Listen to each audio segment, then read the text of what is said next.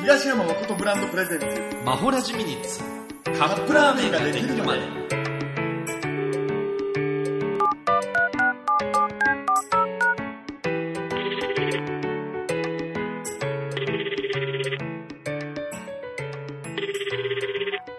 あもしもしはいどうもあ東こんばんは山ですこんばんは時間大丈夫ですかああのさっきちょっとカップラーメンにお湯入れたとこなのであはいははいできるまでならいいですはいいいやちょっと代表に聞いてほしいことがあるんですよなんでしょいや僕ねさっき起きたんですけど、はいなんか口の中臭いなと思ったらういやいきなりなんだよ、いやいやみんな臭いじゃないですか朝起きたらうんまあまあ多少匂いはするでしょうねはいそしたらあのちょっとネットで調べたらあ朝起きた時のあの口の中にはうんこ 10g 分の菌が入るらしいんですよあ 10g って微妙ですねなんか寝ている間には唾液不足になるのであう起んきた時が一番その菌の活動が活発になってるから臭いらしいんですよね寝起きってへちょっと匂わしてあげたいんですけど代表にもえいやいらないですけどじゃあちなみにはい正確に言えば口が臭いっていうよりはその口の中の菌がそうですそうですの匂いってことですよね繁殖して匂うってことですねああ、なるほど、なるほど。うん。だと代表に問題なんですけどおう人間の体の中ではい。一番汚いところはどこだと思いますかいや、そりゃあ、肛門じゃないですか。正解はですよ代表え残念ながらはい。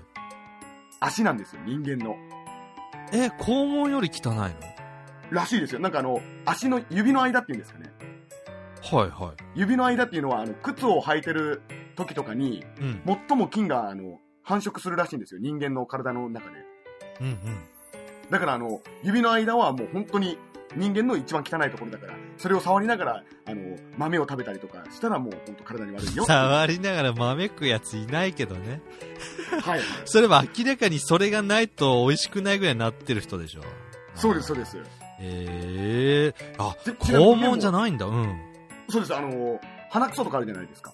は鼻くそ出る人はあれ、白血球の死骸って知ってましたか代表。い。え、鼻くそって白血球の死骸そうです、そうです。鼻水が固まったりして出てくるのは、は白血球の死骸が鼻くそになって出てくるんですよ。あ、え、はん、こってことは、鼻水も白血球ってこと、えそうです、そうです。あの、調べたら、そうなってました。